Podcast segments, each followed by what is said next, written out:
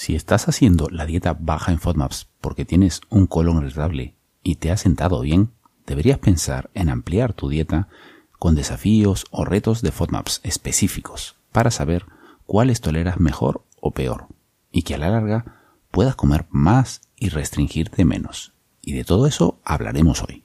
Comenzamos. Nutrición y flora intestinal como claves de tu salud. En este podcast el doctor Luis Cueva, médico especialista del aparato digestivo con una certificación nutricional por Precision Nutrition y subespecializado en el manejo del sobrecrecimiento bacteriano, te hablará sobre el colon irritable, la flora intestinal, el sobrecrecimiento bacteriano y la nutrición como pilares de tu salud intestinal, bienestar físico y mental te ayudará a disfrutar de las comidas y tener la dieta más variada posible a través de cambios en tus hábitos y estilo de vida con más alimentos y menos medicamentos. Para estar al día, suscríbete en doctorcueva.com. Estos episodios están hechos para fines educativos y no para diagnosticar o tratar enfermedades. Por favor, no apliques la información que escuches aquí sin consultarlo antes con tu médico. Y ahora sí, empecemos con el programa. Hola, hola, hola. Bienvenido o bienvenida a Nutrición y Flora Intestinal como clave de tu salud. Y si esta es la primera vez que me escuchas, muchas gracias por darme un momentito de tu tiempo. Me llamo Luis Cueva, soy médico digestivo y un apasionado de la nutrición y el estilo de vida saludable. Y seré tu anfitrión en este episodio y en todo el resto de los que vienen si decides seguir escuchándome. Y muy bien, mi querido oyente, mi querido oyente, ¿cómo ha ido la semana? Yo muy bien, he estado genial. He estado muy contento este fin de semana pasado. Estuve en un evento, un evento no médico, a diferencia de hace unas cuantas semanas que estuve en un evento de trastornos digestivos funcionales. Pues no, ahora estuve en un evento de marketing online. Como sabes, eh, es un proyecto eh, de salud en el cual llevo un poco el tema de la salud al mundo online y trato de ayudar a la gente con problemas digestivos de colon irritable, sobrecrecimiento bacteriano e intolerancias. Pero claro, para poder llegar a más gente y ayudar a más gente, eh, toda esta plataforma de doctorcueva.com hay que saber llevarla de alguna manera.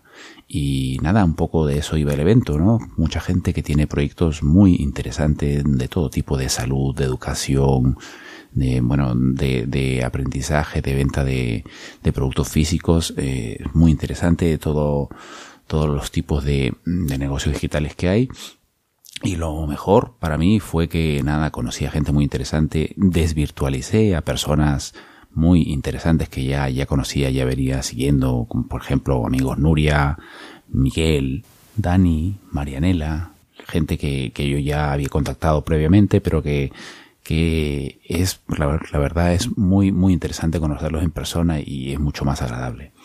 Y por suerte, nada, fue en Barcelona y no, no pasó nada, no pasó nada, había mucha alarma de la gente, incluso en mi casa me decían, no vayas, no vayas a Barcelona con todo lo que se está montando allá. Y sí, bueno, había marchas y, y, y había algunas cosas que se veían en la noche y en la, y los medios de información lo ponían en la televisión, pero eh, había mucho más, yo creo, y mucho más alarma de lo que realmente hay, que eh, Barcelona es muy grande y no pasa nada en todos los lados, eh, hay zonas y, ciertas horas de la noche quizá, pero, pero nada, todo estupendo y, y no me la pasé genial, eh, conocimos gente y, y estuvimos muy muy bien, muy a gusto. Y otra cosa quería comentarte, de todas maneras, que ayer, día 21 de octubre, ha sido el Día Nacional del Colon Irritable aquí en España y, y nada, esto es pues seguir luchando, investigando por esta causa porque mm, se estima que un 10 a 15% de la población mundial padece colon irritable. Y si eres tú un oyente asiduo de este podcast, pues quizá tú seas una de las personas que lo padecen. Así que fuerza y seguir seguir intentando mm, establecer en más o menos qué alimentos son los que toleran uno mejor, peor, y quizá investigar si hay algunas causas de fondo, como por ejemplo sobre el crecimiento bacteriano o algunas intolerancias específicas que las puedan haber tachado de colon irritable y pueda uno incluso mejorar aún más evitando estos tipos de alimentos o tratando quizá el sobrecrecimiento bacteriano. Y bueno, el episodio este del podcast está patrocinado por la membresía de problemas digestivos ¿Qué es esto? Esto es un grupo digestivo en el cual ayudamos a las personas a resolver y entender sus molestias digestivas, sobre todo de colon irritable, crecimiento bacteriano y problemas digestivos. Les ayudamos a entender mejor la raíz de su enfermedad y le llevamos paso a paso a través de contenidos y sesiones quincenales. Les guiamos para que sepan qué cosas deben hacer para mejorar y aliviar sus molestias digestivas, desde cambios en la alimentación, con planes de dieta específicos para desinflamar el intestino, hasta el uso de probióticos, enzimas o otros suplementos incluso digestivos o incluso medicamentos. Vamos avanzando en un proceso por etapas, que cada uno podrá individualizar de acuerdo a sus necesidades con la información y guía que iremos dando. Y entonces, cada cierto tiempo abrimos este, este grupo, la membresía de problemas digestivos, y pronto lo abriremos nuevamente. Aparte, eh, hay, van a haber sesiones también, periódicas, una sesión al mes, en las cuales podremos responder todas las dudas que tengas sobre tu problema específico y orientar a quizá personalizar eh, el manejo en cada caso. Si te interesa que te avisemos apenas abramos nuevamente el registro, apúntate en doctorcueva.com barra grupo digestivo. Bueno, pues vamos entonces ya directamente al episodio de hoy. Si estás evitando, eh, si estás haciendo la dieta baja en FODMAPs porque tienes un colon irritable y te has sentado bien, es un primer paso para aliviar tus molestias, pero no deberías quedarte ahí, porque aparte de ser bastante restringida, esta dieta elimina muchos tipos de frutas y verduras saludables, que a la larga pueden perjudicar tu microbiota intestinal. Además, puede que estés evitando incluso algunos tipos de FODMAPs que toleras perfectamente, es decir, que te estás restringiendo alimentos de más por gusto. Y esta es la idea de la primera parte de la fase 2 de la dieta, la parte de los desafíos o retos de los tipos de FODMAPs por separado específicos. Y de eso, de cómo hacer esos desafíos, vamos a hablar hoy. Este contenido que vas a escuchar a continuación está extraído de un, un vídeo que pues es parte de los contenidos de la membresía de problemas digestivos, en el cual eh, tenemos todo un curso completo en el cual cómo enseñamos cómo hacer los retos y luego cómo ir reintroduciendo los alimentos bajos en FODMAPs, cómo ir reintroduciendo los alimentos para ir ampliando la dieta. Entonces, este, este audio está extraído de ese vídeo y bueno, decirte solamente antes de empezar que este esquema de los desafíos que vas a escuchar a continuación es el esquema para deshacer los desafíos o retos más clásico y es el que suelo recomendar a mis pacientes, aunque hay otros esquemas alternativos. Bueno, sin más, vamos ya con el episodio de hoy de los desafíos de FODMAS específicos. Bueno, aquí estamos con el siguiente vídeo en el cual te voy a mostrar ya la fase 2, la segunda fase de reintroducción y específicamente vamos a hablar ahora de los desafíos de FODMAPs. Primero, tienes que recordar que la fase 1 de mm, quitar todos los FODMAPs debe estar bien hecha. Es decir, de evitar todos los FODMAPs debes hacerlo por lo menos mm, dos semanas o tres, cuatro, hasta seis semanas, como mucho quizás. Tienes que hacerla hasta que haya una reducción sustancial de síntomas, es decir, que tus síntomas estén al mínimo casi sin síntomas. Importante, eso sí, si tú notas que haciendo la dieta baja en FODMAPs por dos o tres semanas no notas ningún alivio o empeoramiento, definitivamente mm, tienes que intentar otra estrategia porque la dieta en FODMAPs quizá no es lo más para ti. Y tendrías que hablar en todo caso con tu médico o nutricionista. Bueno, pues el objetivo de esta fase de reintroducción y de estos desafíos de FODMAPs es identificar los tipos y las cantidades de FODMAPs que se pueden tolerar sin, que sin desencadenar síntomas. Es decir, por ejemplo, si toleras pequeñas cantidades de un poliol del, del sorbitol que puede estar presente en el aguacate y en el brócoli, si toleras unas pequeñas cantidades, ¿por qué tendrías que evitar totalmente estos alimentos? podrías comerlos en pocas cantidades, ya que son incluso alimentos bastante saludables. Ten en cuenta que en esta etapa, esta etapa de reintroducción de los desafíos de FODMAPs, ten en cuenta que no deberías hacer nada diferente de lo que sueles hacer. Es decir, no tomes medicamentos nuevos. Idealmente, si estás tomando medicamentos sintomáticos para calmar el colon irritable, no los tomes. ¿Vale? No hagas nada diferente en estas etapas, en estas semanas de los desafíos de FODMAPs. Es decir, nada en cuanto a medicamentos, eh, en cuanto al tabaco, no hagas nada diferente que pueda causarte alguna situación mayor de estrés, porque eso también podría desencadenar una crisis colon irritable y, y tapar o, o, hacerte difícil discernir si, si los síntomas que se han desencadenado han sido por estrés o por los desafíos de alimentos. Es decir, no cambies nada. Por ejemplo, eh, si, si estás pensando dejar de fumar, no es ahora el mejor momento. Mm, hazlo, fuma quizá como siempre lo harías, la cantidad que siempre harías y no cambias nada. Luego ya, si quieres, déjalo, intenta dejar de fumar, pero no hagas nada diferente ahora. Trata de estar lo más cómodo posible para evitar situaciones de estrés. Durante toda esta fase de reintroducción y estos desafíos, hay que tener en cuenta que hay que seguir en todo momento la dieta baja en FODMAPs de la fase 1, es decir, evitar todos los FODMAPs, aunque en estos desafíos encuentres algún FODMAP que tolera bien en cantidades pequeñas o moderadas, luego de eso vuelves a la dieta, a la fase 1, evitar todos los FODMAPs, ¿vale? Ahora quizá ya con un gráfico vas a entender un poco mejor de lo que te hablo.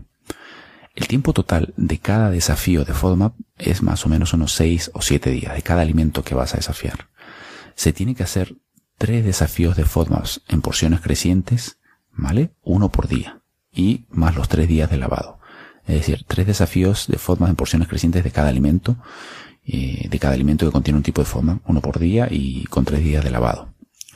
Y más o menos son 10 desafíos de FODMAPs en total. Este es uno de los esquemas clásicos más tradicionales para, para hacer esta, esta fase de, de reintroducción y de desafíos de FODMAPs.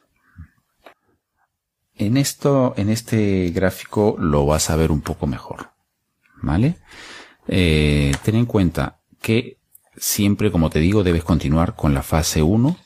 Después, entre cada desafío, en las partes cuando dice lavado, el periodo de lavado de tres días siempre se refiere a que vuelvas a la fase 1 de la dieta base, es decir, una, una, dieta sin ningún FODMAP, como estabas en la fase 1. ¿Vale?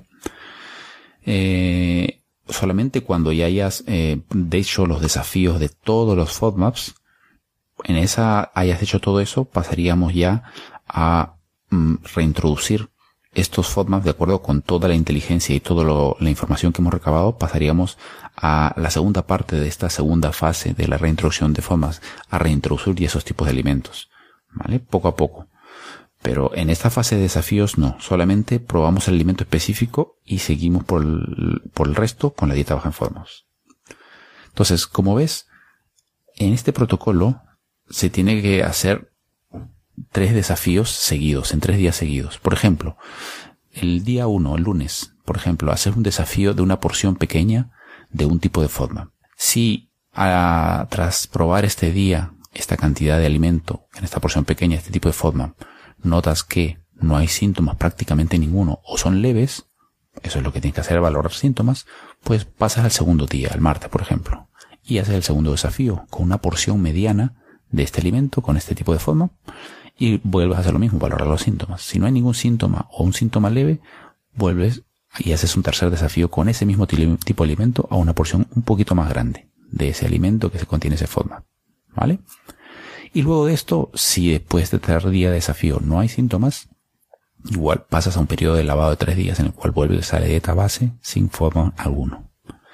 ¿Qué pasa si alguno de estos días, el primer día que hiciste el reto o el segundo día, hay síntomas, valora los síntomas y hay síntomas severos, pues definitivamente no toleras esta cantidad, esta porción y pasas directamente al periodo de lavado de tres días. Es decir, tres días con una dieta completamente como en la fase 1, sin FODMAPs, ¿vale? ¿Qué pasa si en algún momento pues notas que los síntomas son moderados y ni muy severos ni, ni, ni tan leves? En ese caso tú tendrás que valorar, tendrás que valorar si, si continúas y te arriesgas a hacer el desafío 2. ¿Vale? Eh, lo otro que a veces aconsejo también es pues hacer un periodo de lavado de dos o tres días y volver a intentar esa misma porción de alimento. Luego en un ejemplo lo vas a ver. Por último también mencionarte que esto es, son de acuerdo a las porciones de cada alimento, pero si en algún momento ves que por tu experiencia o tus gustos personales, esta cantidad de mm, la segunda, del segundo desafío o la cantidad del tercer desafío tú realmente es una porción muy grande para ti que normalmente no comes porque no te gusta o lo que sea, no necesitas hacer este segundo o este tercer desafío. Si tú ves que la porción es demasiado grande para lo que tú normalmente lo que normalmente comes o es una porción grande o poco realista para para tu consumo normal. Y recuerda siempre cada uno de estos desafíos de este alimento, por ejemplo, estos que se hacen, este desafío de un alimento que se hace tres días seguidos con porciones crecientes, siempre van seguidos de tres días de lavado. Tres días de lavado en los cuales vuelves a comer la dieta baja en forma total de la fase 1 para eh, estar listo y, y, luego empezar con el siguiente desafío de alimentos en la siguiente semana. Aquí tienes, por ejemplo, un, un, ejemplo de un desafío de FODMAP harías, comerías una porción pequeña el primer día. Si hay síntomas leves o no hay síntomas, pues el día segundo, el martes, comes la porción mediana y el si no hay síntomas o son muy leves, pues el día tercero comerías una porción más grande. Y luego pues harías tres días de lavado con la dieta de la fase 1, dieta baja en FODMAPs. Y el día séptimo, que sería domingo, quizás si empiezas un lunes, puedes empezar un nuevo desafío o ya lo dejar directamente para la siguiente semana. Este sería otro ejemplo, más bien.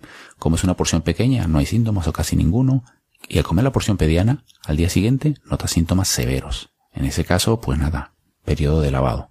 Periodo de lavado por unos tres días o cuatro, y luego intentas el siguiente desafío ya con otro tipo de forma diferente. Y anotas tus, eh, lo que has observado con ese FODMAP y las porciones que te ha causado las molestias, lo has anotado. Y recuerda, no estás desafiando a ver si toleras el alimento, si, sino estás desafiando la cantidad de FODMAPs en dicho alimento. Así que no necesitas hacer el desafío de la porción más grande si es que la porción más grande de este tipo de alimento, este tipo de FODMAP, si, si no es realista o es demasiado grande para lo que tú consumes, para tu consumo habitual. Y entonces, pues ten en cuenta la siguiente correlación de cantidad de FODMAPs que encuentras en los alimentos con los tamaños de, los, de las porciones de alimentos que verás en las tablas. Es decir, una, porción, una porción de alimento pequeña suele tener una cantidad moderada de FODMAPs. Una porción de alimento mediana suele tener una cantidad alta de FODMAPs. Y una porción de alimento grande suele tener una cantidad muy alta de FODMAPs. En esta fase de reintroducción y de desafío de FODMAPs, es una buena idea mantener un diario de síntomas.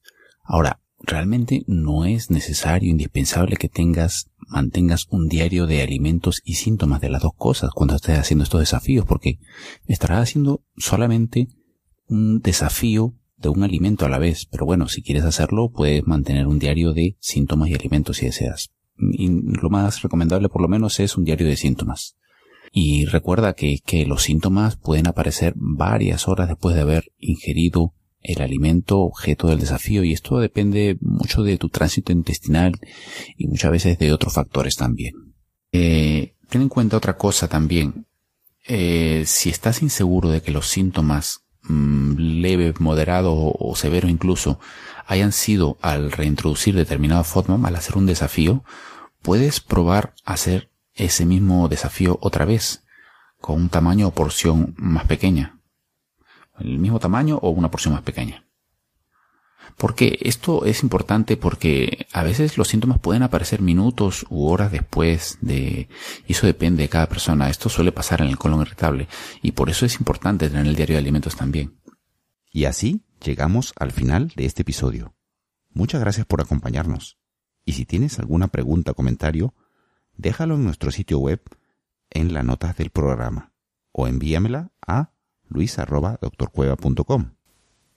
Si te gusta el podcast, añádelo a tu lista y puedes seguirme también en Twitter en arroba doctorcueva y en Facebook en facebook.com barra doctorcueva.